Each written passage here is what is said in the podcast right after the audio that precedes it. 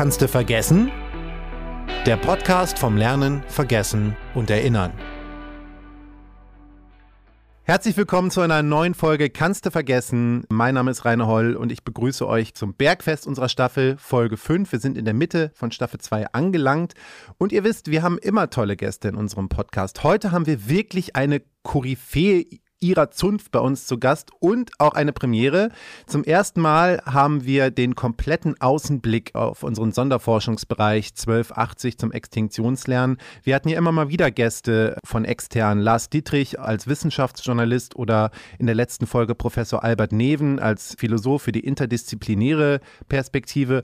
Heute haben wir eine arrivierte Forscherin zu Gast, äh, die auch ausgewiesene Expertin zur Extinktion ist, aber eben nicht von der Ruhr-Universität Universität Bochum. Sie ist quasi unsere erste Gästin, die komplett von extern bei uns hier im Podcast zu Gast ist. Ich begrüße live zugeschaltet heute Morgen Professor Hertha Flor. Hallo.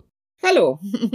Frau Flor, Sie sind Lern- und Gedächtnisforscherin, dem Fokus auf Schmerzen, insbesondere chronische Schmerzen und ihre Entstehung. Darum soll es heute ein bisschen auch gehen. Sie sind Spezialistin für Extinktion, worum es sich bei uns im Podcast ja immer dreht.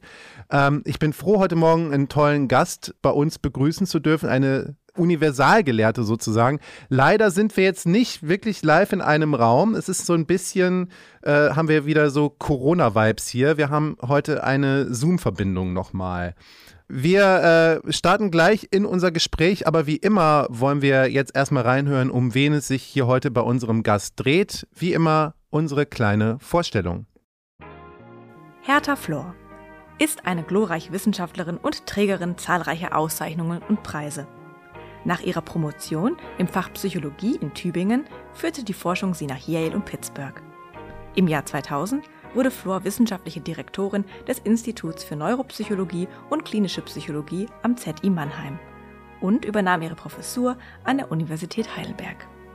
Sie ist Mitherausgeberin zahlreicher Fachzeitschriften und Autorin von mehr als 300 wissenschaftlichen Publikationen. 2014 wurde Hertha Flor für wissenschaftliches Lebenswerk von der Deutschen Gesellschaft für Psychologie geehrt. Frau Flor, das ist wirklich ein beeindruckender Lebenslauf, Lebenswerk, äh, auf das wir da gerade zurückblicken durften. Äh, darf ich mir die Frage erlauben, wie sich das denn angefühlt hat, damals mit gerade 60 Jahren den Preis für Ihr wissenschaftliches Lebenswerk verliehen zu bekommen? Also ist das eine nette Geste gewesen oder war das auch ein bisschen seltsam? Weil Sie sind ja seitdem immer noch sehr aktiv in der Forschung.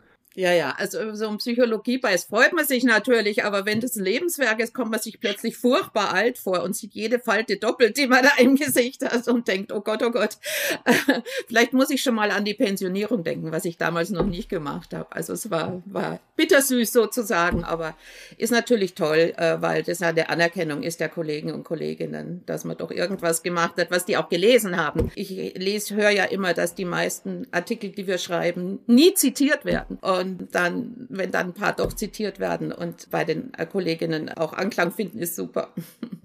Ihre Werke sind mit Sicherheit gelesen worden, intensiv gelesen worden. Sie haben eine beeindruckende Forscherinnenkarriere hinter sich und das Thema, um das es sich bei Ihnen eigentlich immer gedreht hat, Ihr Lebensthema so ein bisschen, es klingt ein bisschen hart, aber es ist so, es ist das Thema Schmerz. Sie sind bei einem Forschungsaufenthalt in Yale zu diesem Thema gekommen und das hat Sie dann Ihr Leben lang eigentlich nicht mehr losgelassen. Es soll auch heute ein bisschen um das Thema Schmerz und chronischen Schmerz gehen. Äh, was hat Sie eigentlich damals zu dem Thema gebracht oder Sie daran fasziniert? Also da war ich noch Studentin in einer Vorlesung von Nils Bierbaumer, der damals bei uns die klinische Psychologie vertreten hat. Und der hatte ein Seminar, oder eine der Vorlesungen war über Schmerz, da ging es um die Torkontrolltheorie, dass nämlich auf Rückenmarksebene sowas wie ein Tor ist, dass man auf und zu machen kann und dass da psychologische Faktoren eine große Rolle spielen. Und das hat mich wahnsinnig fasziniert dass sowas geht, dass es das gibt. Und dann habe ich meine Diplomarbeit auch zu dem Thema gemacht. Also früher hieß es ja Diplomarbeit, nicht Masterarbeit, äh, über Biofeedback, also wie Rückmeldung über Muskelspannung den Schmerz beeinflussen kann und später dann auch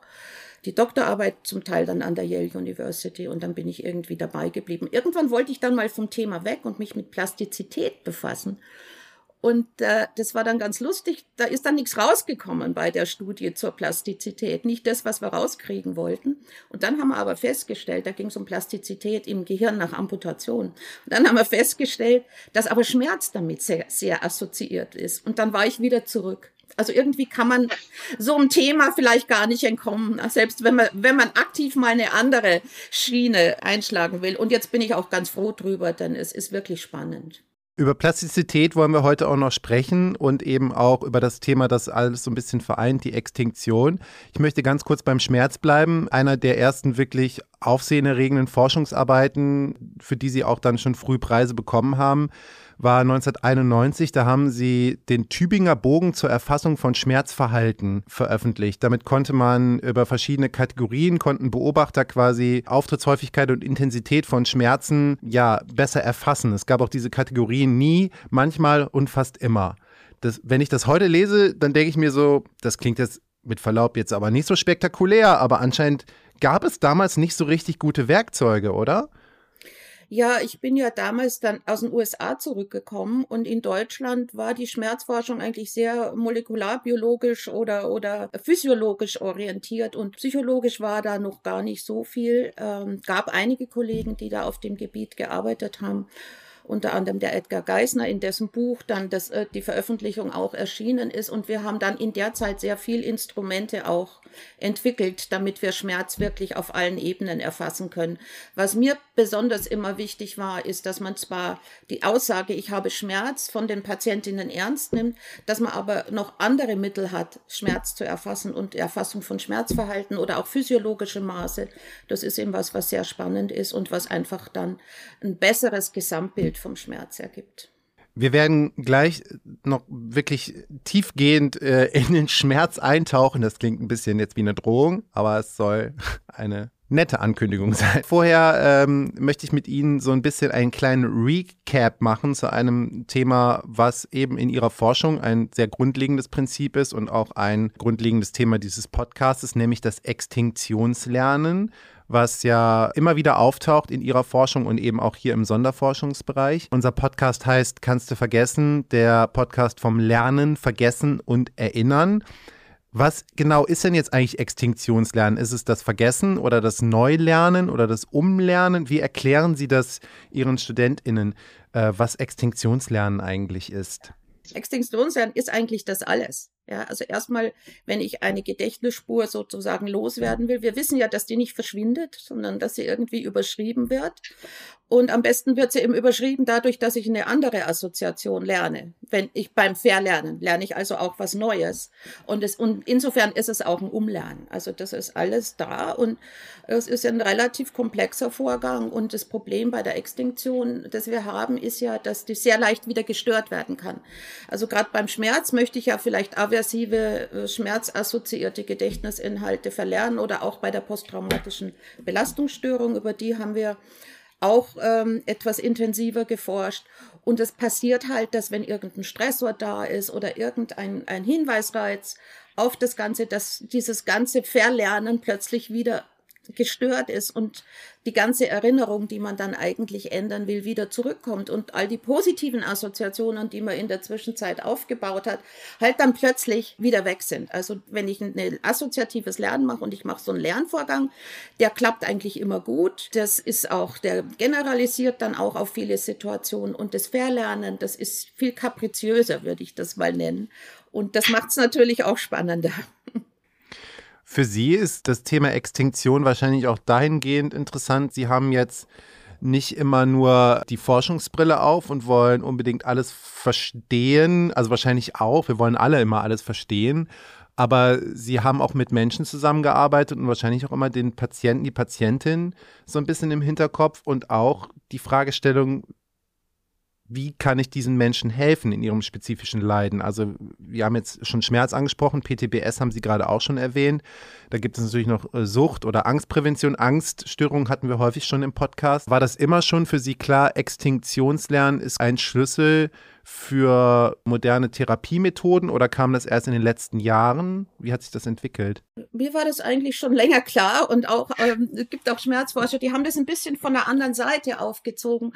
Der Bill Fordyce hat in den 70er Jahren zum Beispiel schon gesagt, dass Schmerz eben gelernt werden kann durch, über positive und negative Verstärkung zum Beispiel und dass man eben dann über Lernen das Schmerzverhalten modifizieren muss. Und eine Sache, die er damals schon gemacht hat, ist, dass er mit äh, den Patientinnen Übungen gemacht hat, dass die eben schrittweise immer mehr Schmerz dann auch äh, tolerieren konnten. Oder der sollte sich nicht verstärken, aber sogar in ganz kleinen Abschnitten sollte das eben gelernt werden. Und dadurch verlernt man dann auch die Angst vor Schmerz, die ja ein, ein wichtiger Punkt ist, der dann in, in so einem operanten Schmerzmodell dann auch eine Rolle spielt.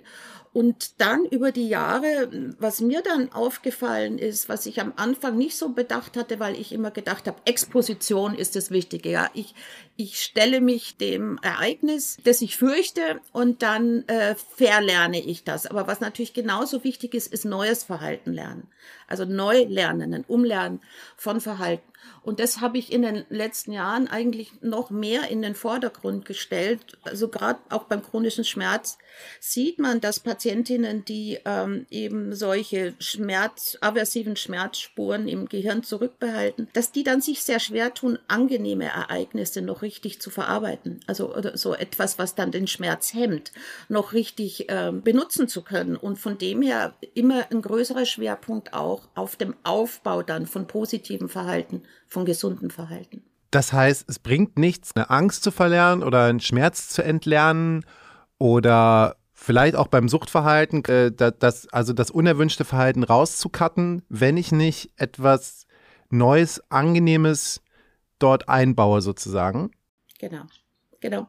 So ist es. Also zum Beispiel, wir haben in, in, in einem Suchtprojekt im Moment, machen wir wirklich so auf subliminaler Ebene, ohne dass die Patientinnen das wahrnehmen, verbinden wir einen aversiven Reiz mit dem Rauch Hinweis, ja, also mit einer Zigarette oder einer Umgebung mit einer Zigarette, so dass man das weniger mag, also auch sozusagen subkortikal, nicht nur auf kortikaler Ebene.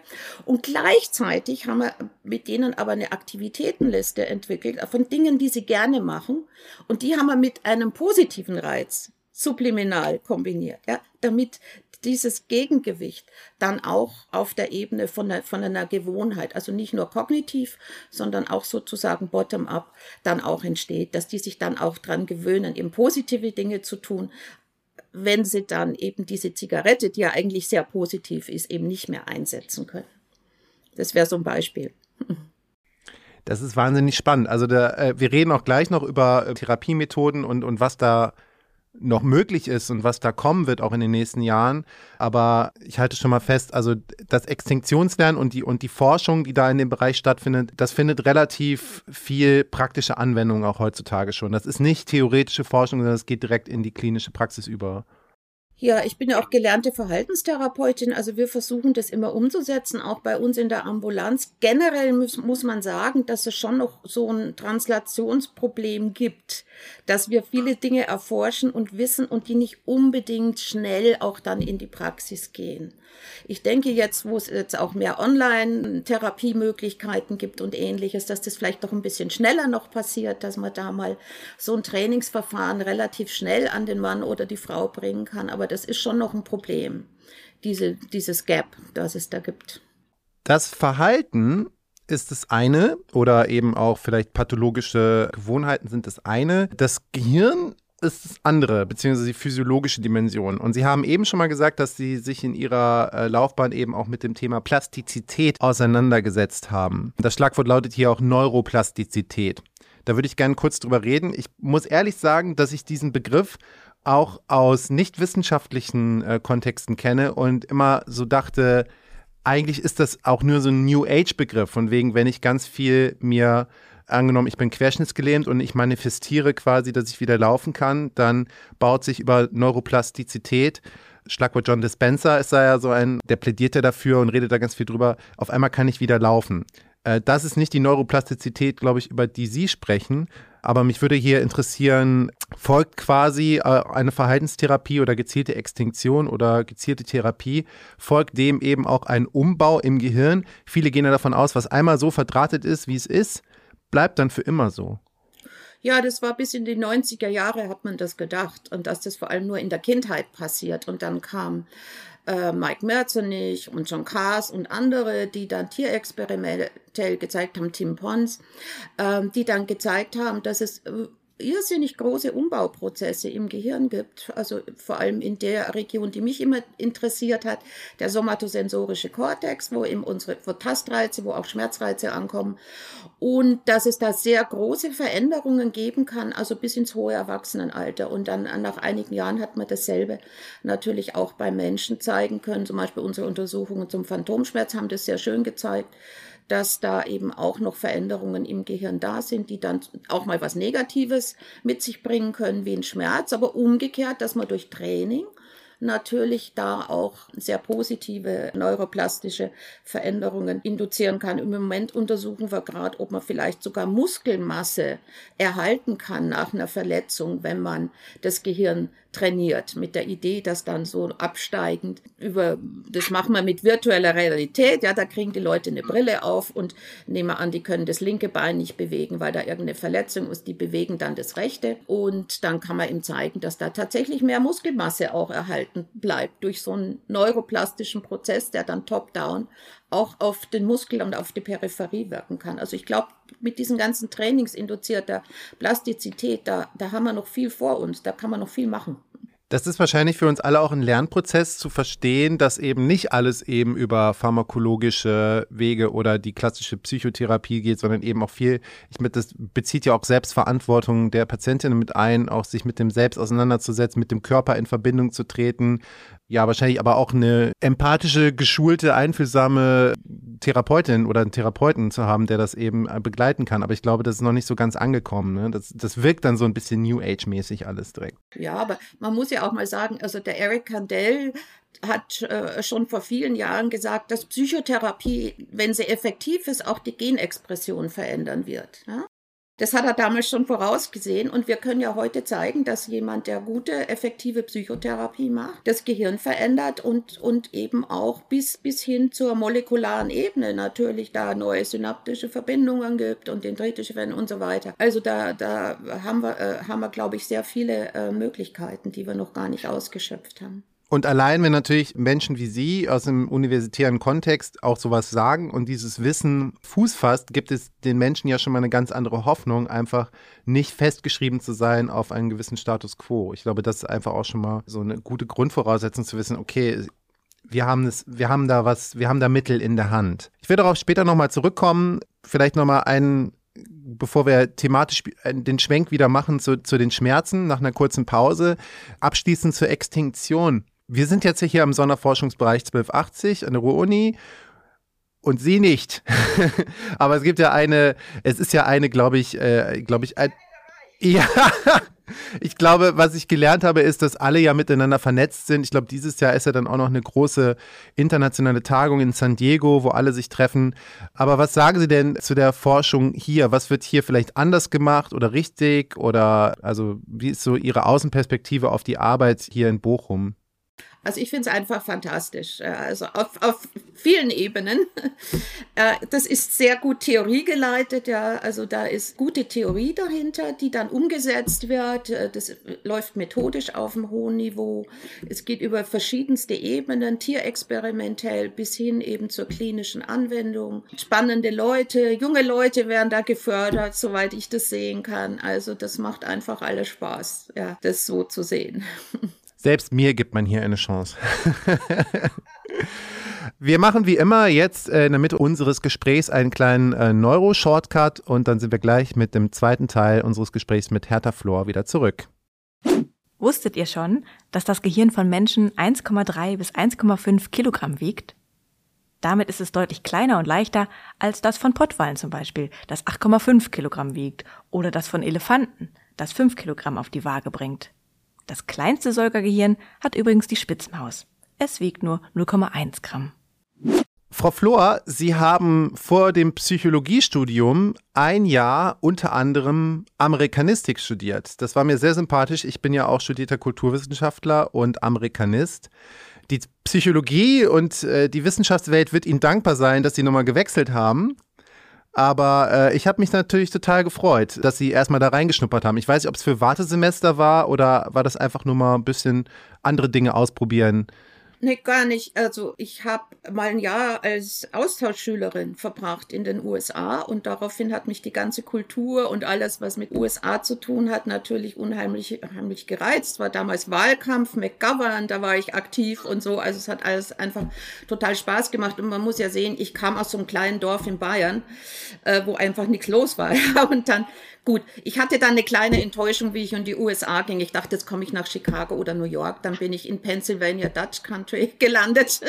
Das war auch nicht viel anders als das bayerische Dorf, aber dadurch, dass es USA war, war das natürlich schon eine ganz andere Welt. Und dann habe ich ihm angefangen, mich für äh, Amerikanistik zu interessieren und wollte es auch dann ganz ernsthaft machen, aber habe dann irgendwann gemerkt, dass mich die Psychologie doch eigentlich mehr interessiert. Habe dann ein paar Psychologievorlesungen dann gehört in München und habe dann tatsächlich mich für die Psychologie Psychologie entschieden. Ich muss sagen, ich kenne auch das kleine bayerische Dorf, von dem Sie sprechen. Also ist, glaube ich, Amberg, oder? ja, Nähe. also das Dorf ist in der Nähe von Amberg, ist ja schon eine Großstadt, vergleichsweise. Oh okay. Ich habe mich auf jeden Fall sehr gefreut. Ich glaube, es war der Amerikanistik-Einschlag, äh, ähm, als ich eins ihrer Paper gelesen habe, dem voran sie gestellt haben, ein Gedicht von Emily Dickinson. Und äh, es geht um Schmerz. Und ich möchte es einmal in der deutschen Übersetzung hier vorlesen, weil es eine schöne Grundlage ist für, für die zweite Hälfte unseres Gesprächs. Und das Gedicht geht so.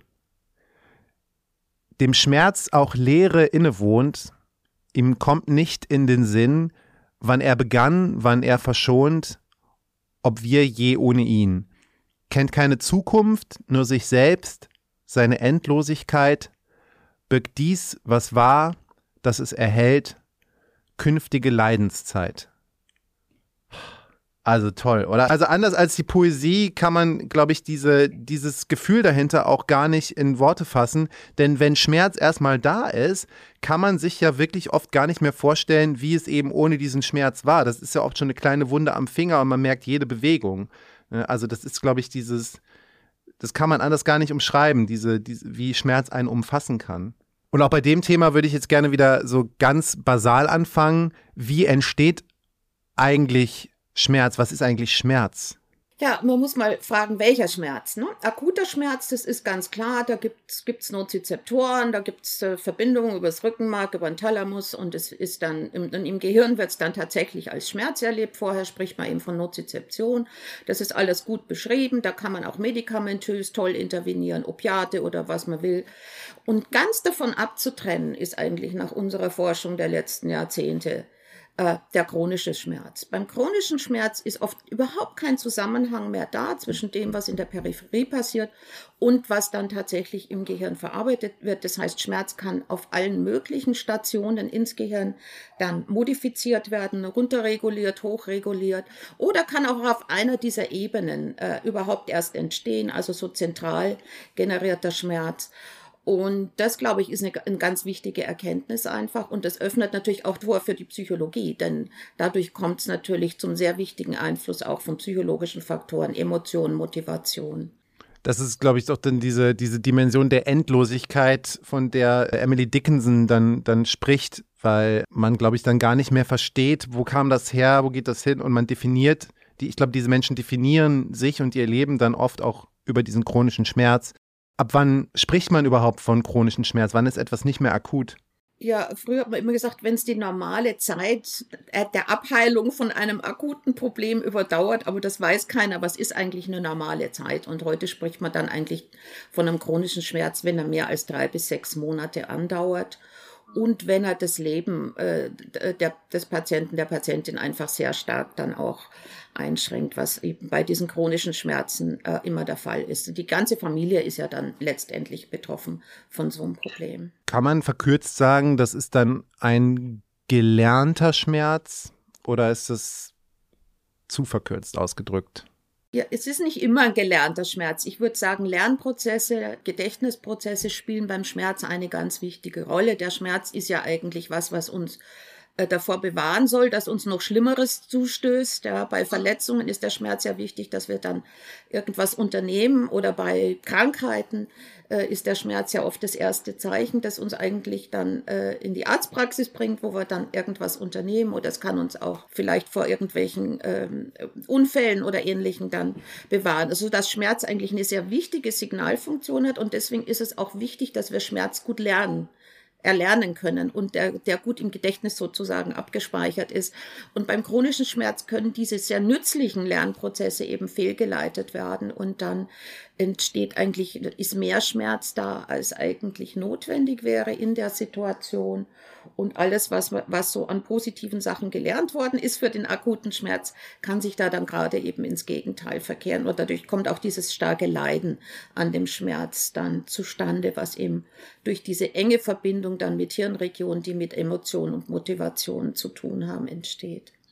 Emotionen können zum Beispiel eben auch Angst sein oder manche Leute leiden auch eben unter mehr oder weniger schwer ausgeprägten Depressionen. Das sind wahrscheinlich dann eben äh, Marker, die eine Chronifizierung des Schmerzes äh, sozusagen begünstigen. Wie gut ist es erforscht, welche Faktoren diese Chronifizierung begünstigen? Das ist ja sozusagen auch eine ihrer Lebensforschungsaufgaben. Welche Faktoren können das sonst noch sein?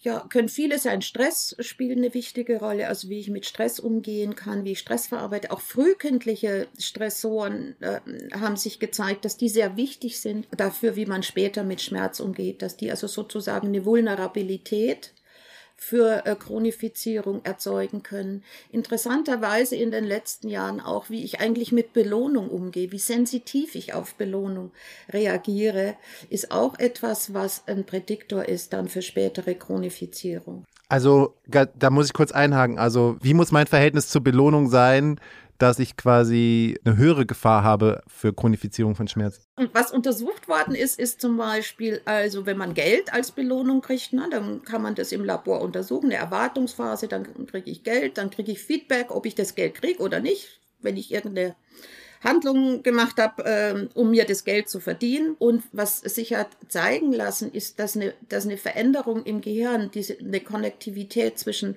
dem präfrontalen Kortex und einer Region im Gehirn, den Nucleus accumbens, der sehr stark in die Verarbeitung äh, von Belohnungen und von positiven Ereignissen äh, eingebunden ist.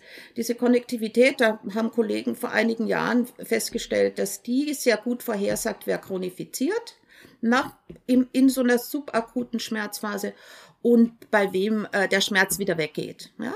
Und was wir zum Beispiel jetzt gefunden haben, ist eben, dass das nicht nur einfach eine Hirnkonnektivität ist oder so eine Vulnerabilität, die vielleicht angeboren ist, sondern dass wenn ich eben besonders gut lerne über Belohnungen, wenn ich, wenn ich besonders stark reagiere, zum Beispiel, wenn ich eine Belohnung nicht bekomme, dass das dann vorhersagt, äh, wer äh, bei wem das chronifiziert. Und das macht ja Sinn. Äh, Schmerz ist ein sehr aversives Ereignis und der Bill Fordyce hat schon eben in den 70er Jahren gesagt, ich kann Schmerz lernen. Wenn ich dann ein Medikament zum Beispiel bekomme und ich lerne, dass der Schmerz durch das Medikament vermindert wird, dann nehme ich mehr und mehr Medikamente. Die können aber wieder den Schmerz verstärken über die Zeit und induzieren. Also die können zum Gegenteil führen.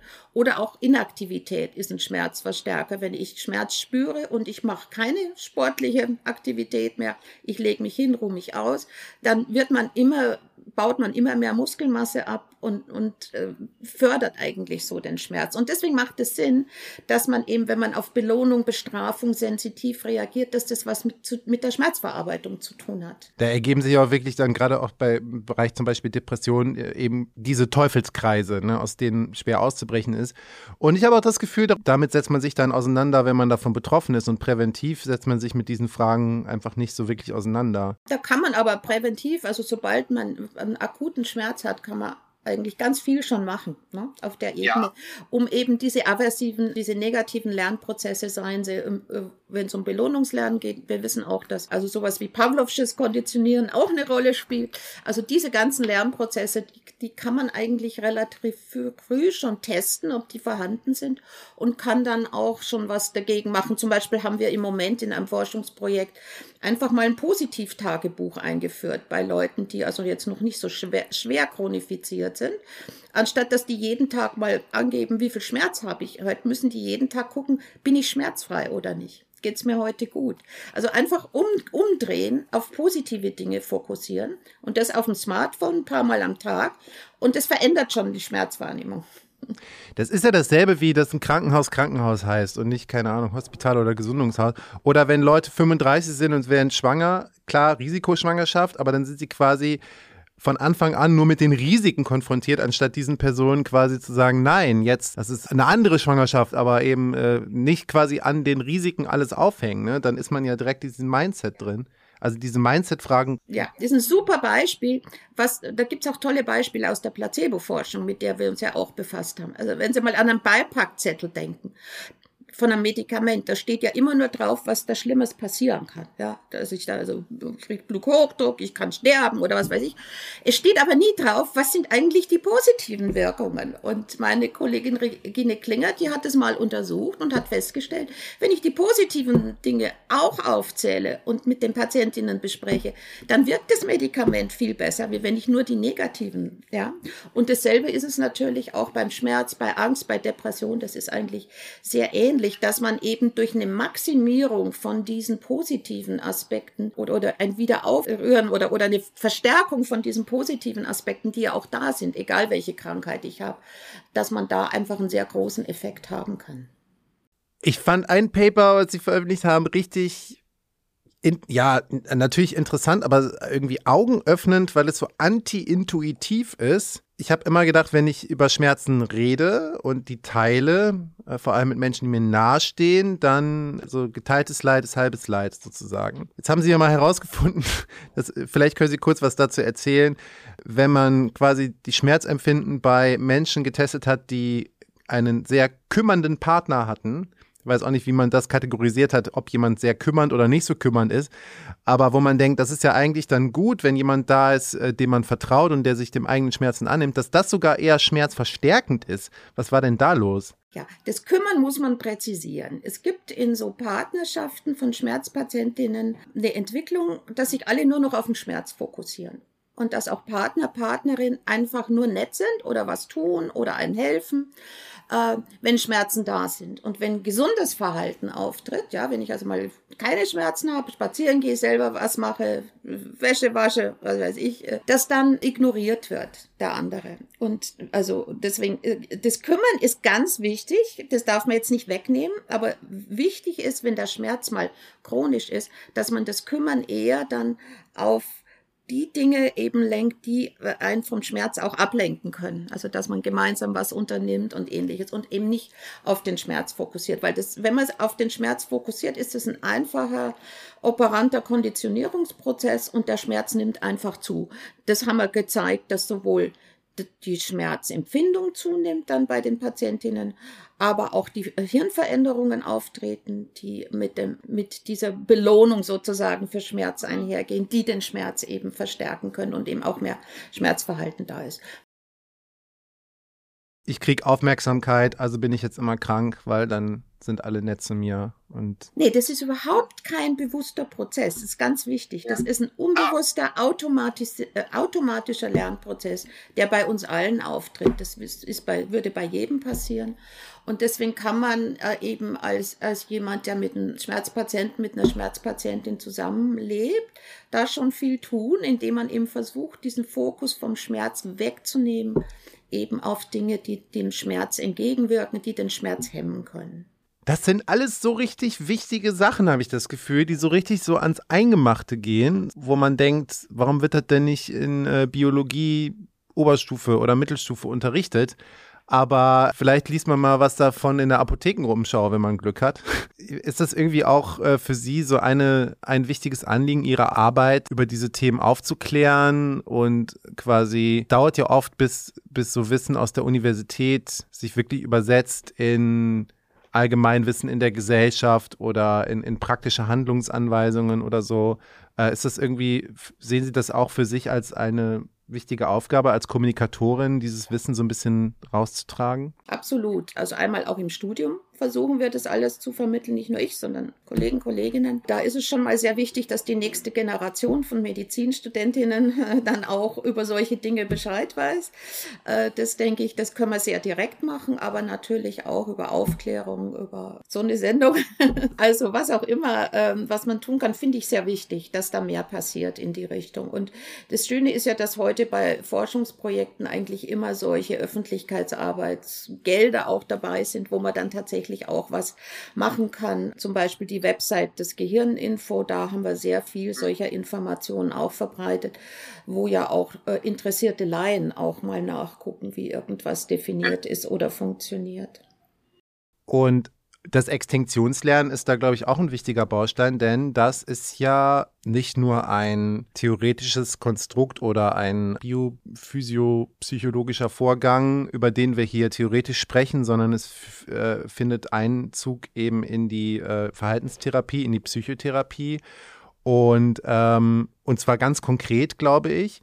Und da gibt es auch ganz, ganz neue, moderne Ansätze. Sie haben eben auch schon mal von dem Einsatz von VR, also virtueller Realität, gesprochen. Was hat es damit auf sich oder wo ist heute auch schon Extinktion tatsächlich therapeutisch im Einsatz? Ja, also bei der Schmerztherapie hat man äh, von der Psychotherapie her lange Jahre sich bemüht, den Schmerz erträglicher zu machen. Also dass man sagt, ich bringe den Leuten Bewältigungsstrategien bei, die lernen Entspannung, die lernen vielleicht äh, irgendwelche Vorstellungsbilder, äh, meditative Techniken. Das ist alles auch gut und wichtig und hat auch einen Effekt. Aber in den letzten Jahren ist man auch äh, dazu übergegangen, sowas wie Expositionstrainings zu machen, wo die Leute wirklich sukzessive eben immer höheren äh, Schmerzreizen ausgesetzt werden, dadurch, dass sie bestimmte Bewegungen machen. Ähm, oder so ein, ein, Training, was man so Pain Reprocessing nennt, wo man also wirklich sehr stark sich damit auseinandersetzt. Wie geht's mir eigentlich, wenn ich Schmerzen habe? Wie kann ich damit anders umgehen, so dass man jetzt sehr viel stärker auch an den Schmerz selbst rankommt. Also dass man früher hat man immer gesagt, man soll den Leuten nicht sagen, dass der Schmerz weniger wird in der Therapie, sondern nur, dass man damit besser umgehen kann. Aber heute kann man eigentlich auch darauf hinsteuern, dass man tatsächlich die Ursachen von dem Schmerz konkret angehen kann, wenn man eben diese ähm, zentralnervösen Veränderungen, die durch so einen Chronifizierungsprozess entstanden sind, auch eben wieder rückgängig machen kann, eben durch sehr intensive Trainingsverfahren. Und äh, virtuelle Realität ist da eine interessante Möglichkeit, weil man, wir haben jetzt zum Beispiel in einer Studie haben wir so einen Avatar gemacht der der Patientin einigermaßen ähnlich sah und der Avatar macht dann irgendwelche Übungen wie in der Schwerelosigkeit, ganz einfach, effortless, ja, also einfach vor.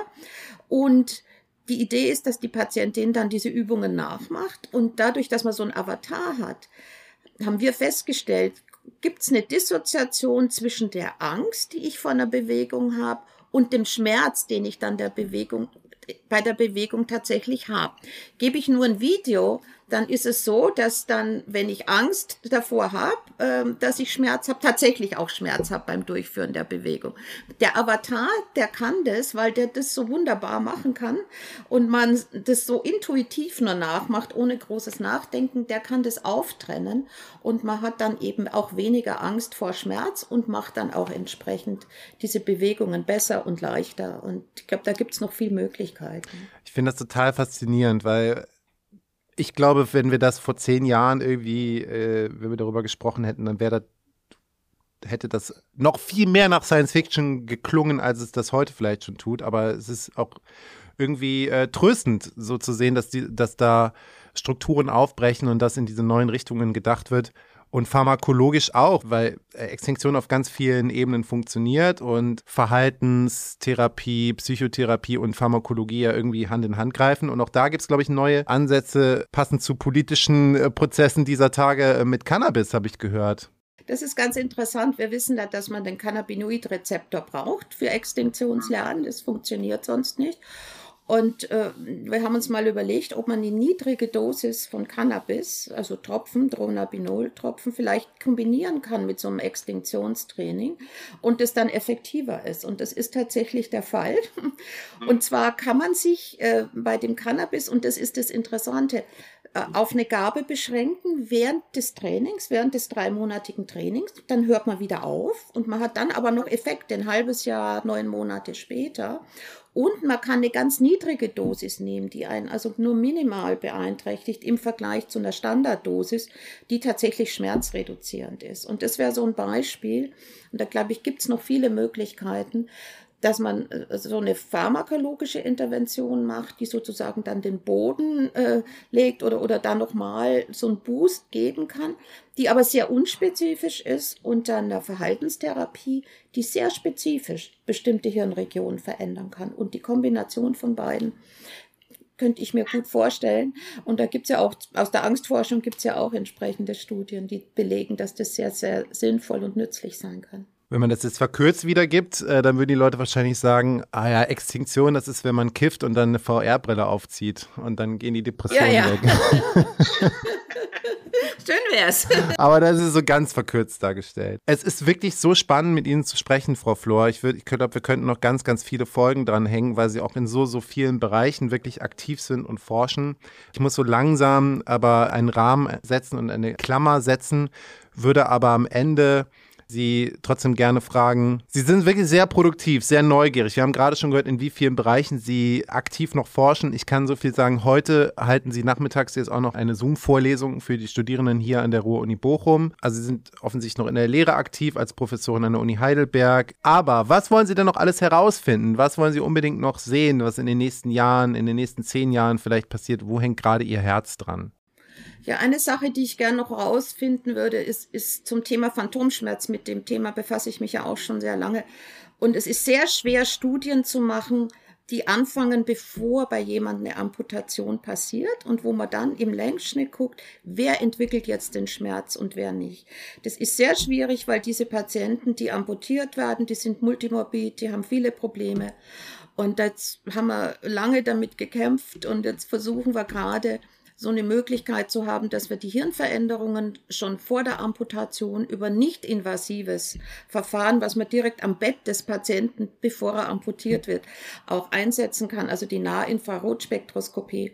Und also das wäre sowas, was mich noch interessieren würde. Kann ich vor, aus dem, wie ich mit Schmerz umgehe, vor der Amputation vorhersagen, wer dann später tatsächlich einen Phantomschmerz entwickelt? Das wäre ein so ein Projekt. Und ein anderes Projekt, was mich auch noch interessieren würde, ist, wie man diese ganzen Therapien vielleicht optimieren könnte noch. Also man kann sich auch vorstellen, dass man Hirnstimulation oder Neurofeedback einsetzt. Das sind alles Verfahren, die eben diese verhaltensorientierten Trainings auch noch verbessern können, eben nicht nur diese niedrige Dosis von Cannabis zum Beispiel. Also da noch so bessere Kombinationstherapien zu finden und vielleicht auch die besser auf die Patientinnen zuzuschneiden, indem man die individuell anpasst an den wichtigsten Mechanismus, der eine Rolle spielt. Das finde ich auch sehr interessant.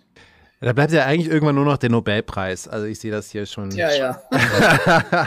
Frau Flor, wirklich äh, vielen Dank, dass Sie sich die Zeit genommen haben, heute bei uns im Podcast zu sein und diese tollen Einblicke in die vielen äh, Forschungsfelder zu geben, an denen Sie wirklich jetzt schon Jahrzehnte arbeiten. Es war wirklich sehr, sehr spannend. Vielen Dank dafür.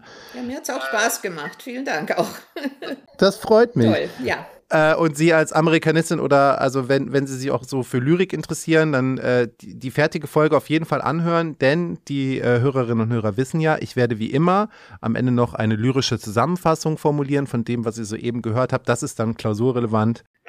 Na, super. Da freue ich mich drauf. Und ihr schaltet bitte in der nächsten, im nächsten Monat äh, wieder ein. Da haben wir dann wieder zwei äh, Gäste bei uns im Studio und es geht um das Thema Sucht. Wie immer, empfehlt unseren Podcast gerne weiter, teilt ihn, folgt uns, abonniert unseren Podcast. Äh, wir freuen uns, dass ihr eingeschaltet habt und wieder einschalten werdet. Macht's gut, bis bald. Tschüss, Frau Flor. Ja, tschüss, vielen Dank. Über Schmerzen zu reden macht viele benommen. Dem Thema kann jener nur schwerlich entkommen, der sich aktiv der Forschung verschrieben hat oder chronisch von Schmerzen getrieben ward. Es gibt da sehr wenig dazwischen. Doch bevor ich nun fortfahre mit meinem Dichten, kurz noch ein Check von vorhandenem Wissen, denn auch hier dürfen wir Extinktion, auf keinen Fall vergessen. Extinktion, dieser komplexe, fragile Prozess, manchmal hocheffektiv, wenn auch leicht kapriziös, ist so wichtig, zum Beispiel zum Schmerzen verlernen. Und trotzdem kann die Extinktion so leicht durch Fremdeinfluss gestört werden. Sie ist wie eine zarte Pflanze. Doch wenn man sie hegt und sie pflegt und versteht, wie sie wirkt im Gehirn und was wirklich geschieht, dann hat man neben klassischer Psychologie gegen chronischen Schmerz eine ziemlich gute Therapie.